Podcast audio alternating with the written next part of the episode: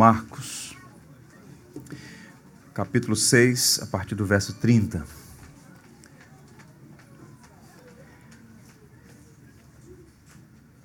O banquete da graça, a parte, segunda parte desse sermão, que está em Marcos, capítulo 6, a partir do verso 30.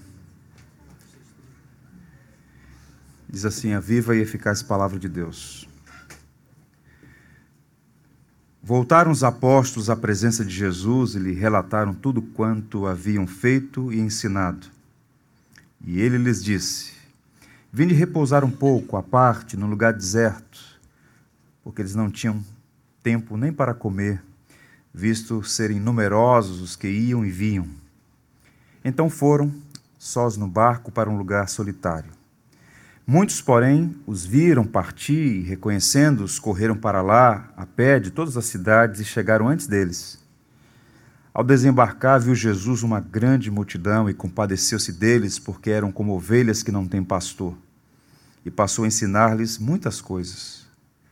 Em declinando a tarde, vieram os discípulos a Jesus e lhe disseram: É deserto este lugar e já avançada a hora, despede-os para que, passando pelos campos ao redor e pelas aldeias, comprem para si o que comer. Porém ele lhes respondeu: Dai-lhe vós mesmos de comer. Disseram-lhe: Iremos comprar duzentos denários de pão para lhes dar de comer? E ele lhes disse: Quantos pães tendes? E de ver. E sabendo eles, responderam: Cinco pães e dois peixes. Então Jesus lhes ordenou que todos se assentassem em grupos sobre a relva verde. E o fizeram, repartindo-se em grupos de cem em cem e de cinquenta em cinquenta. Tomando ele os cinco pães e os dois peixes, erguendo os olhos ao céu, os abençoou e, partindo os pães, deu-os aos discípulos para que os distribuíssem. E por todos repartiu também os dois peixes.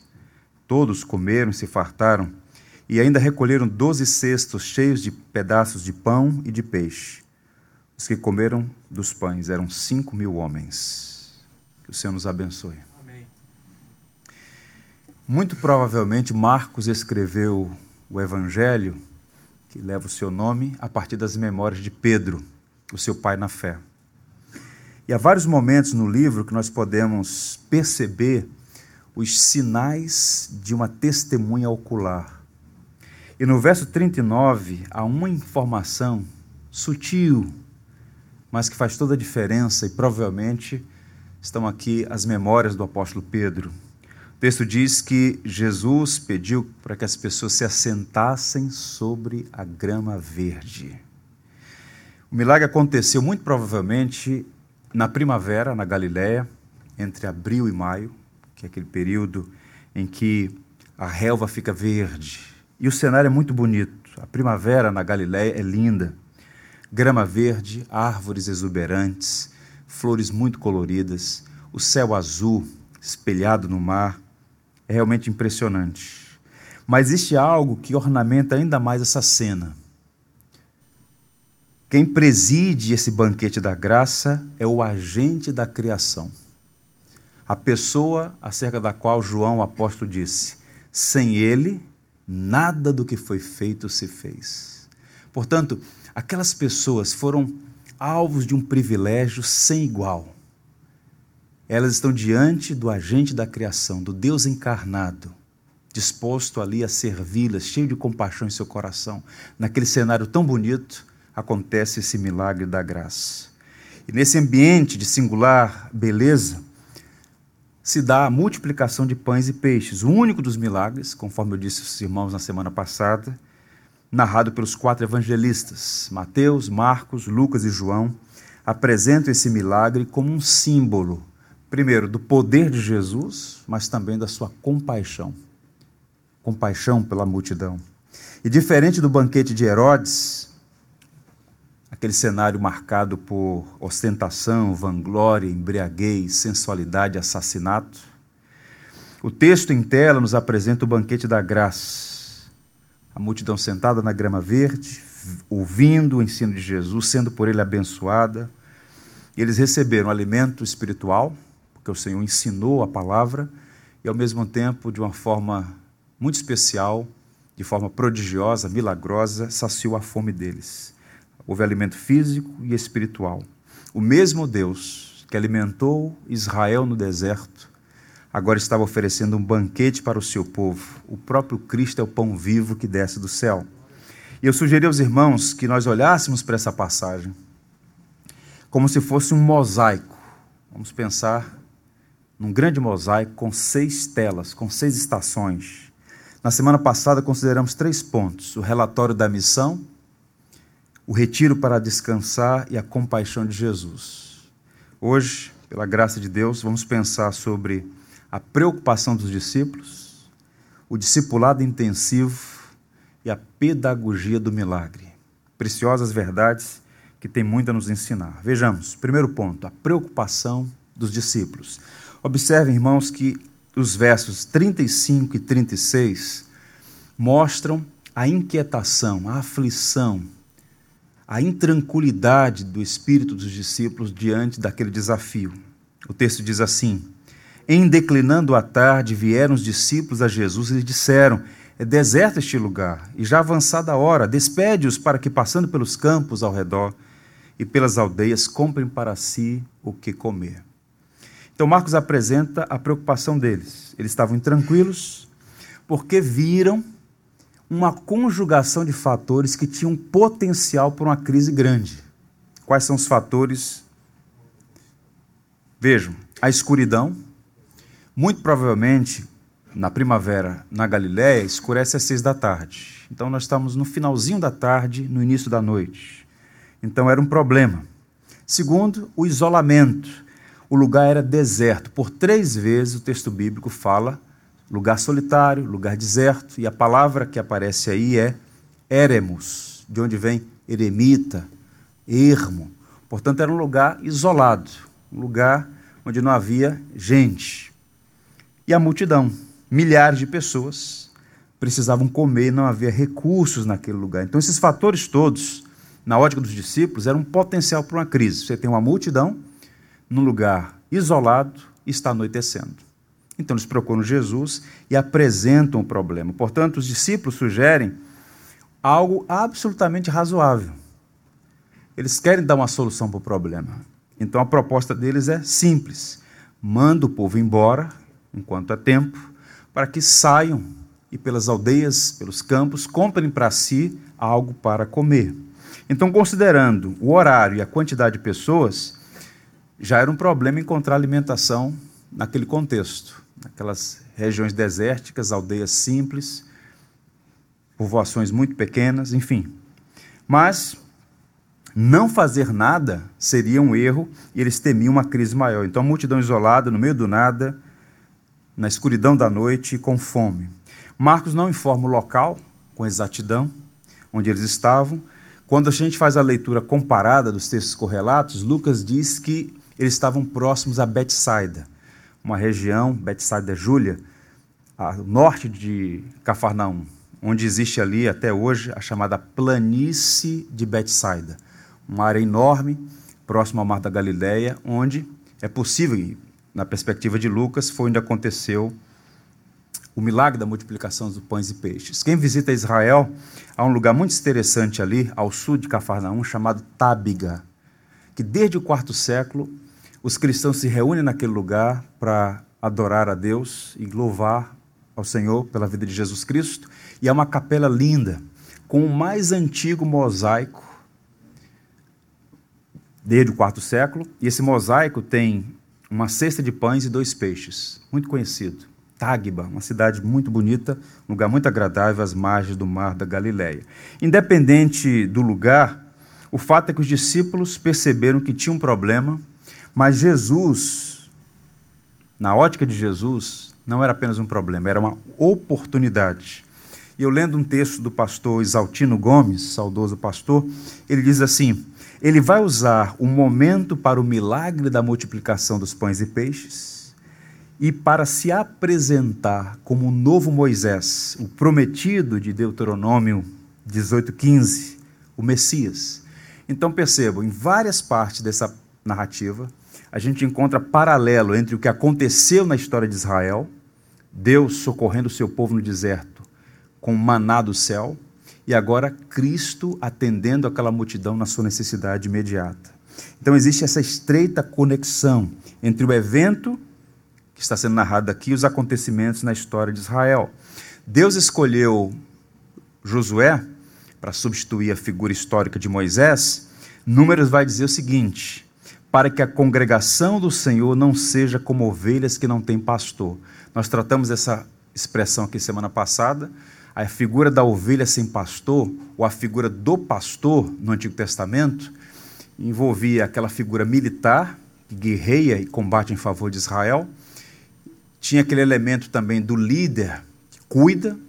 Então, essa figura está agora encarnada em Jesus Cristo. Ele é o sumo pastor, ele é aquele que vai assumir o cuidado de Israel. Passaram-se os anos e a liderança de Israel nem sempre cumpriu a sua função para pastorear. Vários profetas denunciaram aqueles que a si mesmos se apacentavam, que cometiam abusos, que extorquiam, que prevaricavam. Enfim, o profeta Ezequiel denunciou líderes que alimentavam-se do leite e vestiam-se da lã das ovelhas, sacrificavam as cevadas, mas não apacentavam o rebanho. Por falta de pastor, elas se dispersavam. Jeremias fala sobre isso, o profeta Zacarias, mas agora nós estamos aqui diante do rei pastor. Quem é Jesus? O rei pastor. E ele chama para si a responsabilidade de alimentar aquelas pessoas, tal como Deus o fez no deserto na história de Israel. Ele cumpre em Jesus Cristo as expectativas de Moisés e as promessas feitas a Davi. Essa é uma passagem muito rica. Esse banquete da graça é oferecido por Jesus e tem um caráter escatológico. Por exemplo, a multiplicação dos pães e peixes tem esse valor simbólico e aponta para a provisão de Deus. Nós vamos ver mais à frente a maneira como Jesus deu graças pelos pães e peixes e distribuiu é muito similar ao que ele vai fazer na última ceia e a grande expectativa nas chamadas bodas do Cordeiro. Ou seja, há um elemento aqui que em alguma medida aponta para o futuro. Os discípulos não compreenderam o que estava acontecendo, eles veem a multidão como um problema, ficam em evidência a falta de discernimento deles, a inexperiência, a fragilidade, a impotência diante de um desafio maior que eles mesmos. Mas o que está acontecendo aqui? Jesus, com paciência, com graça, com misericórdia, está treinando os discípulos também. Ele está socorrendo as multidões, as pessoas, mas também treinando seus discípulos naquele discipulado intensivo. E logo de imediato, quando olhamos essa passagem, essa proposição, a preocupação dos discípulos, nós podemos aprender uma lição muito importante, irmãos, mas muito importante. Qual é? Cuidado para não cruzar a linha entre a preocupação legítima e a incredulidade. Vejam, Preocupações, por mais razoáveis que sejam, escondem ou podem esconder a falta de entendimento, o medo e a incredulidade. Duas perguntas que lançam luz sobre essa questão. Vejam: qual é o limite entre a previdência responsável e a falta de confiança na providência? Qual é a fronteira entre a prudência e a falta de fé? Os discípulos estavam preocupados, e a preocupação é razoável, eu diria até legítima, do ponto de vista humano. Você tem uma multidão só de homens, 5 mil pessoas. Está escurecendo, o lugar é ermo, as pessoas estão com fome. Então a resposta ao problema é: Senhor, está entardecendo, despede a multidão. Eles estão com fome, eles precisam sair pelos campos e procurar alimento para si. Então o desafio diário para nós é encontrar a via média. Sermos previdentes, responsáveis, mas não perder de vista o elemento da confiança na providência. Eu diria que nós precisamos ser responsáveis com os nossos deveres sem perder a necessária confiança em Deus. Os discípulos viram apenas o problema e a atitude deles demonstra, em certo grau, de responsabilidade, certo grau né, de de cuidado com a realidade, mas faltou a eles confiança em Deus. Então, quando eles entraram naquele barco, a fim de encontrar um lugar tranquilo para descansar, eles não imaginavam que estavam navegando para um problema. Porque a ideia inicial era: vamos para um lugar deserto para descansar. Quando lá chegam, a multidão já estava. Então eles foram para descansar e chegando lá estão diante de uma crise, ou pelo menos de um potencial, uma potencial crise. E a questão é, como é que eles trataram a questão? Problemas chegam sem aviso prévio, precisamos ter responsabilidade e fé. E quando a gente olha o nosso quadro, a atual conjuntura na qual estamos inseridos, nós temos um problema maior do que os discípulos tiveram naqueles dias. Muitos analistas econômicos estão prevendo uma recessão global sem precedentes. Não é teoria de conspiração, nem profeta do terror. É uma conjugação de fatores. Nós temos aí as consequências do lockdown histérico, no contexto da pandemia, conflitos bélicos, Ucrânia-Rússia. Muitos diziam que isso não ia mais acontecer na Europa moderna. Nós estamos vendo aí uma crise militar que pode se estender para a Europa. Vários países, governos com políticas fracassadas, destruindo as suas economias. Vide a nossa vizinha Argentina com inflação de 70%. Então nós estamos diante de um fenômeno global que pode piorar. E a questão toda é a seguinte: como é que nós reagimos diante de uma crise? Nós temos que coadunar as duas coisas: previdência, responsabilidade e, ao mesmo tempo, confiança na providência de Deus. Eu estou lendo um livro, o título chama-se Salve-se Quem Puder Uma História da Especulação Financeira. É de um autor chamado Edward Chancellor.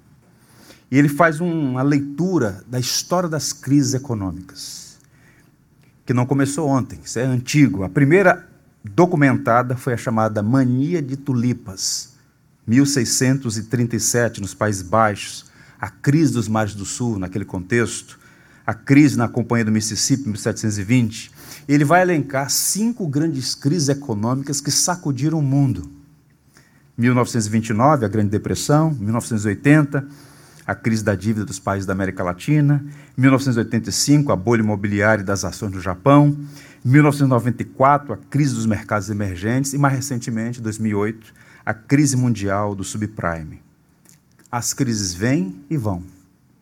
Nós vivemos no mundo caído, vivemos fora do jardim. A questão é como reagimos. E eu queria que os irmãos, especialmente os homens, aqueles que têm responsabilidade de cuidar da sua família. Guarde essa palavra no seu coração. Seja responsável, seja previdente. Não adote a linha de ser perdulário, irresponsável, inconsequente. Seja responsável e previdente. Ou como disse Salomão, vai ter com a formiga, tem que ter a sabedoria para prever que o inverno vai chegar. Ao mesmo tempo, mantenha confiança na providência. Nós trabalhamos, mas o que está na mesa é a providência que coloca. Existe um mistério nisso, existe uma sinergia. Deus quem dá, embora tenhamos responsabilidades nesse processo. Eu queria deixar dois versos com os irmãos. Lancem sobre ele toda a vossa ansiedade, porque ele tem cuidado de vós. 1 Pedro 5,7. Lançar sobre o Senhor ansiedade, porque Deus cuida de nós. E ao mesmo tempo, Paulo diz: E o meu Deus, segundo a sua riqueza em glória, há de suprir em Cristo Jesus cada uma de vossas necessidades.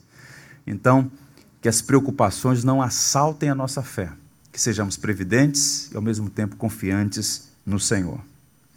Segunda estação nessa passagem, na verdade, a quinta, o discipulado intensivo. A partir do verso 37, Jesus vai problematizar o problema, ele vai intensificar as aflições dos discípulos de forma pedagógica, intencional, propositiva. Vejam, verso 37. Porém, ele lhes respondeu: Dai-lhes vós mesmo de comer. Disseram: Iremos comprar duzentos denários de pão para lhes dar de comer? E ele lhes disse: Quantos pães tendes? E de ver. E sabendo eles, responderam: Cinco pães e dois peixes. Então Jesus lhes ordenou que todos se assentassem em grupos sobre a relva verde e o fizeram, repartindo-los em grupos de cem em cem e de cinquenta em cinquenta. Os discípulos estavam preocupados. Repito, preocupação legítima. Senhor, despede as multidões. Na ótica deles, não havia outra coisa a ser feita. E a resposta de Jesus deve ter deixado aqueles homens inquietos, ainda mais ele intensifica o discipulado, dizendo o seguinte: em vez de aliviar a crise, Jesus problematiza a questão ao ordenar aos discípulos: deem vocês mesmos algo para eles comerem. Mas como? A fome do povo não pode ser apenas um fato a constatar, mas terá de ser uma tarefa a assumir por compaixão e solidariedade. Eles precisam atender. Agora imagine o coração desses homens. Eles vão obedecer. Mas a questão é como fazer isso. Marcos informa que foram duas as reações. Ao ouvir a ordem de Jesus para alimentar a multidão, a primeira reação é fazer uma pergunta: Iremos comprar 200 denários de pão? é uma reação muito similar à que Moisés enfrentou quando confrontado com o desafio de alimentar a multidão no deserto. E aqui eu chamo a atenção para um fato que a nossa vocação como cristãos, como homens e mulheres de fé, não é suprimir as nossas emoções, não é espiritualizar as coisas. Nós, nós devemos ter uma espiritualidade, uma, uma fé que, ao mesmo tempo, demonstra confiança em Deus, mas ao mesmo tempo está baseada na realidade. Então, a Bíblia não censura as nossas emoções. Então, percebam, quando Moisés estava no deserto com 600 mil homens, sem contar mulheres e crianças, há estudos que apontam um número ainda maior. De repente, está faltando comida e o povo está lá e sabe como é a situação. Né? É difícil, mas com fome fica mais difícil ainda. Perdem-se o juízo. E Números capítulo 11, 13 e 22, Moisés então pergunta a Deus: Da onde teria eu carne para dar todo este povo? Pois chora diante de mim, dizendo: Dá-nos carne para que possamos comer. E Moisés então pergunta para Deus: Matar-se-á para eles rebanhos de ovelhas e de gado que lhes bastem? Ou ajuntarão para eles todos os peixes do mar para que lhe bastem? Veja o problema que Moisés tem nas mãos. Ele é o líder, ele é o pastor, ele tem que liderar aquele povo todo. E há um problema: uma multidão querendo comer. E Deus diz para eles marcharem que o Senhor mesmo ia providenciar comida. E Moisés disse: Mas como? Todos os peixes do mar para essa turma toda? Todos os animais do campo? Alimentar uma multidão sem recursos necessários era um problema, mas a crise se intensifica quando ela, a realidade conspira contra a promessa de Deus. Sabe qual foi a resposta que Deus deu a Moisés? Números 11 o Senhor respondeu a Moisés: Estará limitado o poder do Senhor? Agora você verá se a minha palavra se cumprirá ou não. É quando Moisés é confrontado com aquele que Bart chama de o totalmente outro. Deus não é como nós. Então, quando Deus dá uma palavra, mesmo quando as circunstâncias conspiram contra, quando a realidade é desfavorável, se Deus disse, Deus cumprirá. É o que Deus está dizendo para Moisés. Eu estou dizendo que eu vou alimentar o meu povo no deserto. Você traz números. Eu vou cumprir a minha palavra. E de fato, Deus providenciou. O maná veio do céu, uma história extraordinária sobre Israel, que em alguma medida também trouxe juízo para os incircuncisos lá, né, os de coração duro. Há uma correspondência entre o que aconteceu no deserto com Israel e o que aconteceu com os discípulos. E quando nós olhamos os textos relatos paralelos, conseguimos ver o quadro mais amplo. De acordo com João, no capítulo 6, foi Filipe, um dos doze, que cogitou a ideia de comprar 200 denários de pão. Uma ideia remota, porque ele fez uma conta rápida, chegou à conclusão: 200 denários não daria suficiente, não seria suficiente para comprar pão para essa multidão. O denário era a moeda mais corrente naqueles dias, era uma moeda romana de prata significa literalmente contendo 10, porque ela representava 10 unidades do as, uma moedinha de bronze, bem significante. Então, 200 denários naquele contexto era equivalente a 200 dias de trabalho de um operário comum, de um trabalhador comum. Então, ele está dizendo o seguinte: nem mesmo o recurso de 200 dias de trabalho seriam suficientes para alimentar essa multidão. Só de homens, 5 mil pessoas. Há uma multidão para alimentar, já está escurecendo, o lugar é deserto, nem mesmo lugar próximo ali para comprar. Então os discípulos apresentam um problema. Todos eles fizeram cálculos, disse alguém, mas faltou a eles todos o exercício da fé. E os discípulos só conseguem enxergar impossibilidades. quando a gente faz a leitura desse texto de uma forma assim mais fria, eu diria que eles estão à beira do desespero. Mas Jesus sabe o que está fazendo. Ele está focado em duas coisas: se apresentar como rei, pastor de Israel, e ao mesmo tempo treinar os seus discípulos naquele intenso discipulado. Há muitas lições que nós podemos aprender aqui. Mais à frente, no verso 38, o Senhor então está interagindo com eles. 200 denários? Ok. E lhes disse: Quantos pães tendes? Essas perguntas de Jesus não são retóricas vazias, são perguntas pedagógicas. Um vem e diz: Olha, 200 denários para comprar pão para essa gente toda? E o Senhor então pergunta: Quantos pães vocês têm? E sabendo-os eles, responderam: Cinco pães e dois peixes. Mateus e João acrescentam mais duas informações. No relato de Mateus, que complementa, é dito assim: Não temos aqui senão cinco pães e dois peixes. Em outras palavras, os discípulos estão reverberando um total desânimo. Tem um problema e a solução que nós temos é insignificante. Cinco pães e dois peixes. Senão cinco pães e dois peixes. Insuficiente. João informa que a pesquisa de campo foi feita por André. André, irmão de Pedro. Foi ele quem identificou no meio da multidão um rapaz, um garoto, que tinha levado então o seu Macfish lá. Cinco pães e dois peixes. Um desses discípulos, chamado André, irmão de Simão Pedro, informou Jesus: Está aí um rapaz que tem cinco pães de cevada e dois peixinhos. Mas isto que é para tanta gente? Então nós somos informados por João que há dois discípulos que encabeçam esse diálogo e dão resposta em nome do colégio apostólico. Felipe, fazendo a matemática, dizendo: olha, 200 denários não daria conta.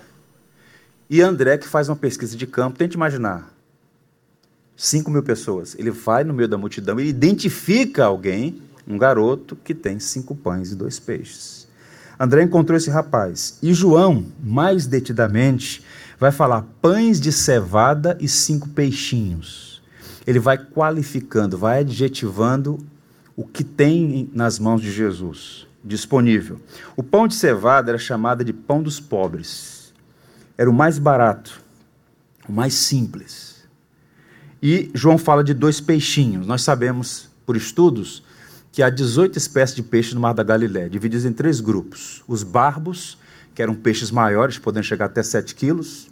Havia o Mishna, que era um peixe mais conhecido como a tilápia da Galiléia, a espécie da tilápia. E havia também as sardinhas do Kinneret. Você sabe o que é uma sardinha? Aquela piabinha que os portugueses gostam bem, fritam a beleza. Então, os dois peixinhos eram duas sardinhazinhas. Então, o que é que os discípulos identificam? Nós temos cinco pães de cevada, pão dos pobres, e duas sardinhazinhas. É tudo que estava nas mãos deles. E André, então, olhando a realidade, diz: o que é isto para toda essa multidão?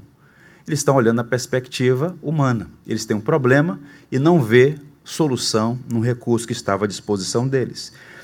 Não parecia grande coisa, mas Jesus é especialista em pegar pequenas coisas e fazer delas grandes. Quais são as aplicações para a gente aqui? Meus irmãos, ouçam. Diante dos desafios da vida, você terá, será tentado a se livrar do problema buscando a solução mais fácil, mas nem sempre a correta. Vamos pensar humanamente. Qual era a decisão mais acertada para aquele problema? Felipe deu a solução. Despede as multidões. Vamos nos livrar desse problema. A gente veio para cá para descansar e arrumou, o senhor arrumou um problema para a gente. Por que, que o senhor desceu do barco? Era pegar o barco e ir na outra direção. Então, muitas vezes, nós nos deparamos com situações em que a resposta mais fácil nem sempre é a mais adequada. Então, quando os discípulos perceberam que já era tarde, a multidão estava com fome, a preocupação deles é uma só: despedir a multidão. Então, estavam sendo tentados à solução mais fácil. E Jesus ordena àqueles homens: assumam a responsabilidade de alimentar a multidão. Dele vós mesmos de comer. Então, qual é o ensino para nós aqui? Precisamos de sabedoria e coragem para tomar decisões, sobretudo em contexto de crise como ainda há pouco eu falei. Sabedoria. Tiago diz assim: se algum de vocês tem falta de sabedoria, peça a Deus, que a todos dá livremente, de boa vontade, e lhe será concedida. Então, nós precisamos olhar para a oração não como último recurso, mas como mais eficaz. Pedir sempre a Deus graça, sabedoria, discernimento, porque todos os dias a gente está fazendo escolhas, decisões, algumas de menos importância, mas é inevitável fazer escolhas, tomar decisões. Algumas serão decisivas, importantíssimas. Portanto, precisamos de sabedoria para não fazer escolhas erradas, das quais venhamos a nos arrepender. Nós aprendemos isso aqui. E é uma outra lição também. Os recursos humanos são insuficientes, mas colocados nas mãos de Deus, coisas extraordinárias podem acontecer. A resposta daqueles homens é bem pessimista. Seriam necessários 200 denários para comprar comida para aquela multidão, talvez nem 200 denários seria suficiente. Estavam dizendo que não havia possibilidade de atender a necessidade da multidão. Mas quando nos colocamos nas mãos de Jesus, podemos ver coisas maravilhosas acontecendo. E quando a gente olha para o texto, a partir da narrativa de João, essas três figuras representam posturas diferentes diante de uma crise. Filipe, nós podemos batizá-lo de o Senhor desanimador. Ele tem uma filosofia que é muito comum entre os crentes. Não faz o pouco porque não tem o muito. Então ele diz: olha, nem 200 denários seria suficiente para atender essa multidão. E em todo lugar, sempre alguém que deixa de fazer o que é possível porque não pode fazer muito. Né? Essa é uma filosofia. Segunda figura, André, nós vamos chamá-lo de senhor trabalhador. Qual é a filosofia dele? Faz muito e consegue pouco porque faz da maneira errada. Então ele fez a pesquisa de campo, identificou lá alguém que tinha os cinco pães e dois peixes, mas ele volta desanimado. Tem um rapaz aí com cinco pães e dois peixes, mas o que é isso para atender essa multidão? Ele fez o trabalho dele, mas escolheu pouco resultado porque fez na perspectiva errada. Agora existe uma figura anônima aqui, o menino. O menino doador. Qual é a filosofia dele? Entregar tudo na expectativa de que o Senhor possa fazer muito. Entregar tudo, mesmo que o tudo seja pouco. Ou vocês acham que André tomou aqueles pães e peixes do menino? Vem cá, moleque, me dá isso aqui. Nós só podemos pressupor que ele doou. Jesus não tomou aquilo do menino, ele doou. Esse é um pressuposto. Os pães e peixes pertenciam ao rapaz e ele deu a Jesus. E a atitude dele inspira a nós todos a colocar as pequenas coisas, pouco, nas mãos do Senhor, para experimentar o milagre da graça. Que lição preciosa para nós. Vejam, o verso 39 e também o 40 mostra que a partir de agora está tudo na dependência de Jesus. Jesus já deu o recado para eles, já fez a pedagogia dele, agora o Senhor vai mostrar algumas verdades para aqueles discípulos na maneira como ele vai trabalhar. Veja o verso 39. Então Jesus lhes ordenou que todos se assentassem em grupos sobre a relva verde, o fizeram, repartindo-se em grupos de cem de cem de cinquenta em cinquenta. É interessante mais uma vez, irmãos, porque no banquete que Herodes ofereceu, no episódio anterior, só havia espaço para poderosos, os grandes dignatários, os oficiais, a nata intelectual, a elite da sociedade da Galileia. E Herodes era um falso pastor que os profetas denunciaram, o tipo de líder que apacenta a si mesmo e domina com violência. Mas agora o jogo inverte porque um novo banquete está sendo oferecido. Não é num palácio nem numa fortaleza, é no, ao ar livre. E quem preside não é Herodes, é o verdadeiro rei, o rei pastor. E ele chama as pessoas mais simples. O que aqueles grandes dignatários não receberam, as pessoas mais simples receberam, das mãos do próprio Cristo, Deus encarnado. Então Jesus se apresenta como anfitrião, coloca diante deles uma mesa, e depois de nutrir a alma com a palavra, agora vai também providenciar alimento necessário para o corpo. E a maneira como ele faz isso? Dividindo, colocando as pessoas em grupos de 100, de 50, conectando-se também à experiência do deserto, quando os grupos eram divididos, não é? separados, para que pudesse facilitar o pastoreio e a distribuição do alimento. E aqui a gente entra na parte final, na sexta sessão, na sexta estação dessa pedagogia do milagre. Vejam, a partir do verso 41, nós temos a narrativa completa. Tomando ele os cinco pães e os dois peixes, erguendo os olhos aos céus, abençoou e partindo os pães, deu aos discípulos para que os distribuíssem, por todos repartiu também os dois peixes. Todos comeram e se fartaram, e ainda recolheram doze cestos cheios de pedaços de pão e peixe, e os que comeram dos pães eram cinco mil homens. Marcos está usando uma linguagem, tal como os outros evangelistas, muito similar à que Jesus usou na ocasião da última ceia. Vejam, tomando os pães, deu graças, partiu os pães, deu aos discípulos. Então ele preside sobre a multidão como um pai judeu numa refeição feita em família. Eu quero que vocês tenham isso em mente. Levantar os olhos e dar graças pela refeição antes de comer era uma tradição entre os judeus. Nunca, jamais fazer uma refeição sem dar graças. Recebiam um alimento, erguiam os olhos para os céus, davam graças e comiam. E muito provavelmente a oração que Jesus fez era a que está presente nos documentos da tradição judaica. Numa sinagoga ainda hoje você vai e ouve as crianças desde a mais tenridade aprendem. E a oração é basicamente a seguinte: Louvado seja, ó Senhor nosso Deus, Rei do universo, que faz o pão vir da terra e que provê para todos os que o Senhor criou. É uma oração que reconhece a Deus como Rei do universo, tributa a Ele glória, porque é dele que o pão vem. E é Ele quem provê para todas as suas criaturas. Então foi uma oração de louvor e de gratidão. De forma simples, direta, Marcos informa que todos comeram, se fartaram, sobraram ainda doze cestos de pão e peixes. Os mais engraçadinhos dizem que foi para cada um discípulo carregar um cesto na cabeça para aprender a não duvidar. Mas o fato é que eles todos foram assistidos. E há uma dinâmica aqui interessante. Era uma provisão diária, pães e peixes era a dieta básica daquela cultura na Galileia.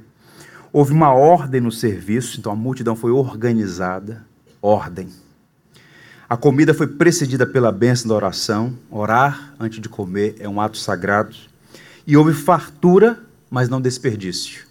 Recolha o que sobrou princípios extraordinários aqui. Então, a multiplicação dos pães e peixes é uma das histórias mais conhecidas da Bíblia. Interessante porque é imortalizada em muitas pregações, memorizada pelas crianças. Agora, uma pergunta que tem sido feita, sobretudo a partir do século XVIII: houve um milagre? De fato, pães e peixes foram multiplicados de forma sobrenatural? Vejam, com o advento do iluminismo no século XVIII, surge também uma escola filosófica chamada naturalismo filosófico. Em linhas gerais, o naturalismo afirma o seguinte: nada existe além do que pode ser encontrado na natureza.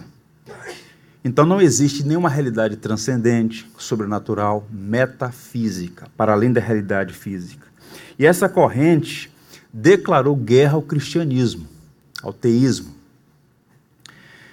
Sobretudo porque a fé cristã né, tradição judaico-cristã, ela é toda baseada numa realidade espiritual, sobrenatural, metafísica. A fé cristã pressupõe isso, uma realidade para além do que é físico e natural. Então, a revelação de Deus aos homens, as intervenções de Deus na história, os milagres no Antigo e Novo Testamentos, a encarnação de Jesus, Deus se tornando humano, morte, ressurreição, né?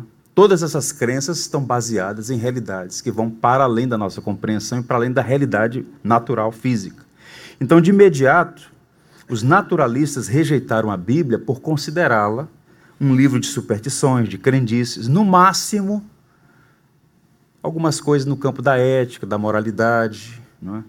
algumas instruções de sabedoria, mas as proposições centrais da fé cristã estão eivadas de erro porque se baseiam em realidades sobrenaturais que não existem. Essa é mentalidade da escola naturalista. Bem, o iluminismo nasce na França, como fruto da Revolução de 1789, e abre caminho para várias outras correntes hostis ao Evangelho, hostis à fé cristã.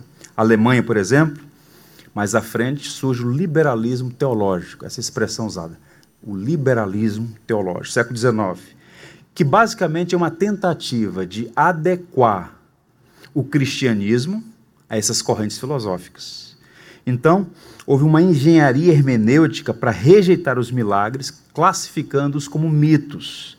Mitos que se baseavam em memórias, mas que na verdade não tinha fundamento na realidade. Eram apenas memórias, construções. Bem, houve um processo então para desmitologizar a Bíblia, remover tudo que é sobrenatural. E quando eles olham para passagens como essas, por exemplo, há uma tentativa então de fazer um malabarismo para explicar esse fenômeno. Vejam quais são as explicações. A primeira, o que tem aqui, segundo alguns, é uma fraude inescrupulosa. Os discípulos esconderam uma provisão de pães e peixes. Quando a multidão teve fome, Jesus se apresentou como alguém poderoso, queria multiplicar os pães e peixes, então ordenou os discípulos que distribuíssem o que eles já haviam guardado. Esses são os mais radicais na sua leitura equivocada do texto bíblico. Outros sugerem que houve aqui um mito, ou melhor, um milagre ético. Algumas pessoas tinham levado alimento, outras não. Então, farinha pouca, meu pirão primeiro. Então, se o indivíduo foi imprevidente, irresponsável, negligente, é com ele. Eu trouxe o meu, é para mim.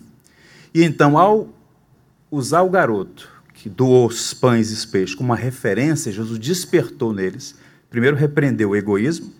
Então, conseguiu mobilizar aqueles que tinham levado para que pudessem também ser solidários e então doar para quem não trouxe. Então houve então uma, um mito ético, uma, um milagre ético, mudando o coração deles para que houvesse uma distribuição.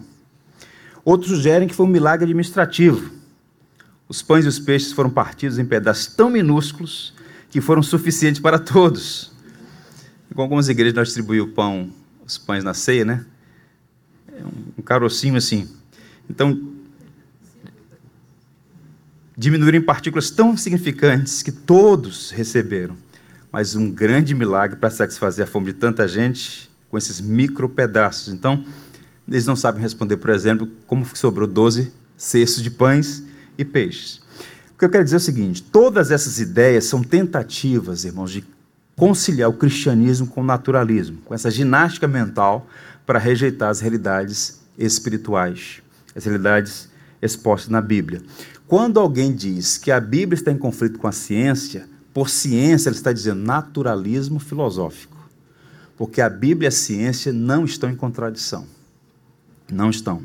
Grandes teólogos se levantaram naquele contexto, século XIX, século XX, para se opor a essas ideias, tanto nos Estados Unidos da América, sobretudo em Princeton, que tinha ali quatro grandes bastiões da teologia do século XIX, mas também na Europa, dentre os quais três suíços, Karl Barth, Oscar Kuhlmann e Emil Brunner. Emil Brunner lançou um livro chamado O Mediador. Ele desconstruiu essas ideias de uma forma muito competente nesse livro. E ele definiu o liberalismo teológico como incredulidade obstinada. O problema não era de natureza cognitiva ou de inteligência, mas espiritual.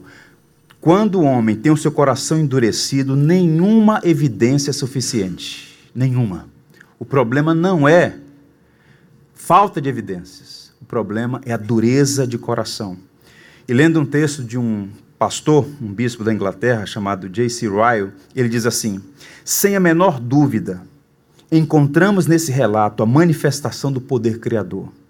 Alguma coisa real, sólida e substancial que antes não existia, foi evidentemente trazida à existência não há qualquer margem para o argumento de que as pessoas estavam ali sob influência de alguma ilusão ótica ou imaginação fértil.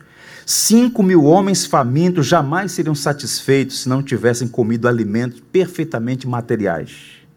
Ninguém, senão aquele que no princípio criou todas as coisas e que mais tarde enviou a Israel o maná, poderia ter preparado um banquete no deserto. Cristo o Cristo que pode todas as coisas. Sim, eu creio que aconteceu um milagre. O propósito era servir as multidões, treinar os discípulos, mas, sobretudo, mostrar que Jesus é o pão vivo que desceu dos céus. Cristo não veio este mundo para ser um curandeiro, exibir poder. Cristo veio este mundo, meus irmãos, com uma mensagem. Ele mesmo é a mensagem. Se você pegar os sete milagres registrados por João, os sete simeios, os sinais, todos eles eram sinais que vinham acompanhados de uma mensagem. Ao mesmo tempo que ele multiplicou os pães e peixes, ele disse: Eu sou o pão vivo que desceu dos céus. Ele curou o cego de nascença, ele diz: Eu sou a luz do mundo. Ele ressuscitou a Lázaro, e disse: Eu sou a ressurreição e a vida. Então, os milagres, os sinais, eram para autenticar sua mensagem. E de fato, Jesus é quem afirma ser. Então nós cremos nesses milagres todos. Eu quero recomendar a vocês um exercício para hoje à tarde. Leiam o Salmo 78. É um salmo relativamente longo, mas é um salmo que narra a história da redenção na, na vida de Israel. E o Salmo 78, a partir do verso 18, vai falar do episódio no deserto em que Deus sustentou o povo com maná. Deliberadamente, diz o Salmo, puseram Deus à prova, exigindo o que desejavam comer. Duvidaram de Deus, dizendo: Poderá Deus preparar para nós uma mesa no deserto? Sabendo que quando ele feriu a rocha, a água brotou e jorrou em torrentes. Mas conseguirá também dar-nos a comer? Poderá suprir de carne o seu povo? O Senhor os ouviu e enfureceu-se. Atacou Jacó com fogo e a sua ira levantou-se contra Israel, pois eles não creram em Deus nem confiaram em seu poder salvador. Contudo, ele deu ordens às nuvens e abriu as portas dos céus, fez chover maná para que o povo comesse, deu-lhes o pão dos céus. Os homens comeram o pão dos anjos, enviou-lhes comida à vontade. É uma narrativa que mostra esse contrassenso. Israel tendo vários sinais da providência, vários sinais do cuidado de Deus, e mesmo assim permitindo que as circunstâncias conspirassem contra. E o Senhor se enfureceu contra eles. Vocês estão duvidando? Que o Senhor fez maná descer do céu. Cansaram-se do maná, o Senhor fez descer as cordonizas. E com a boca cheia, com carne entre os dentes, ainda reclamando, oh raça terrível. Moisés é um santo. O Senhor está ensinando ao seu povo sobre essas verdades. Quais são as aplicações para nós? Caminhando para o final. Diante dos milagres da graça em sua vida, você terá que tomar uma decisão diante dos milagres na sua vida, você terá que tomar uma decisão. Acreditar que é uma circunstância, uma coincidência do acaso, ou reconhecer a bondade de Deus. Quem não enxerga a provisão de Deus na vida não tem gratidão, não experimenta contentamento e vive dominada pela ansiedade. O de hoje não é suficiente para amanhã. Israel pecou quando o Senhor o povo de Israel demonstrou ingratidão, incredulidade, mesmo sendo alvo de tantos sinais da graça. Recomendação pastoral: sejamos gratos, mantenhamos a nossa confiança em Deus. Segunda lição: cuidado com as vãs filosofias que se apresentam com um verniz de inteligência. Há muito pseudo-intelectual do miolo mole. Por trás dessas vãs filosofias há sempre uma incredulidade perniciosa. Nem todas as evidências do mundo seriam suficientes quando um homem tem um coração emperdenido, quando a mente está obscurecida pelo erro. Então a Bíblia diz que muitos, inculcando-se por sábios, tornaram-se loucos.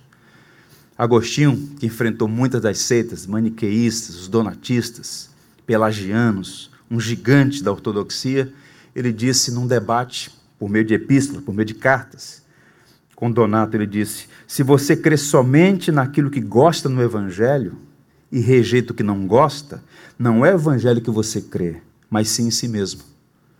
Então, tem gente que está lendo a Bíblia sempre com essa perspectiva de altivez, de audácia, de empáfia. Olha para a Bíblia, isso aqui tudo bem, mas isso aqui não. Não, isso aqui ok. É a chamada tesoura de Jefferson. Thomas Jefferson, presidente dos Estados Unidos, tinha muitas qualidades. Um dos pais da independência mas também tinha várias nódoas. Ele pegou a Bíblia no seu gabinete e usou uma tesoura e recortou tudo que lhe era desagradável. Moldou a Bíblia ao seu gosto. E há muita gente que não tem a ousadia de Thomas Jefferson, mas no fundo, no fundo, olha para certas passagens e diz: será? A gente precisa repensar essas coisas. Milagres não produzem fé apenas atestam a autenticidade da fé que existe ou não. Muitas daquelas pessoas que testemunharam milagres morreram em seus pecados. Jesus não fez milagre para promover fé. Os milagres vão atestar se nós de fato cremos no Senhor ou não.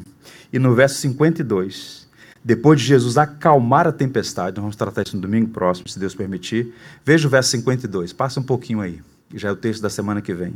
Olha o que é dito aí, irmãos.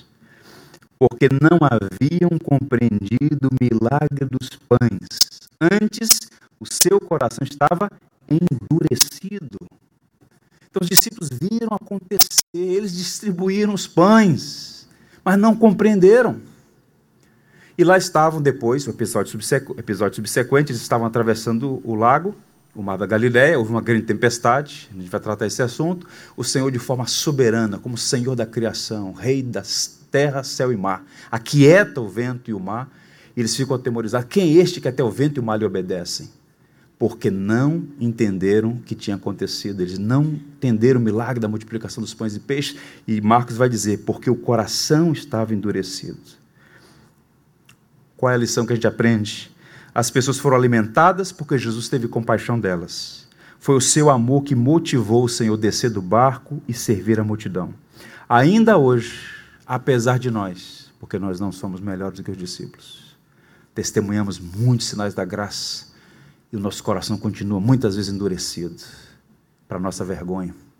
Mas a despeito disso tudo, vejam o amor paciente, a benevolência, o cuidado, a longanimidade, a obstinação de Jesus, o seu amor pródigo por nós é constrangedor. Paulo dizia que o amor do Senhor nos constrange.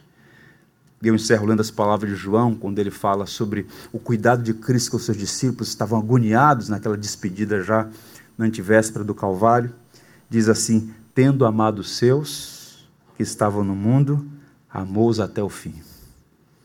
Ele nunca desiste de nós, mesmo quando nós nos esquecemos do seu cuidado paternal. Então, guarde essa palavra no seu coração. Tendo amado os seus, amou-os até o fim. O Senhor te ama e sempre cuidará de você, mesmo quando eventualmente você diz que Ele não está cuidando. Que o Senhor nos ajude a ser servido sempre pelo banquete da graça. Amém? Vamos ficar em pé, vamos louvar o Senhor com uma canção que diz: Quanto nos ama Jesus.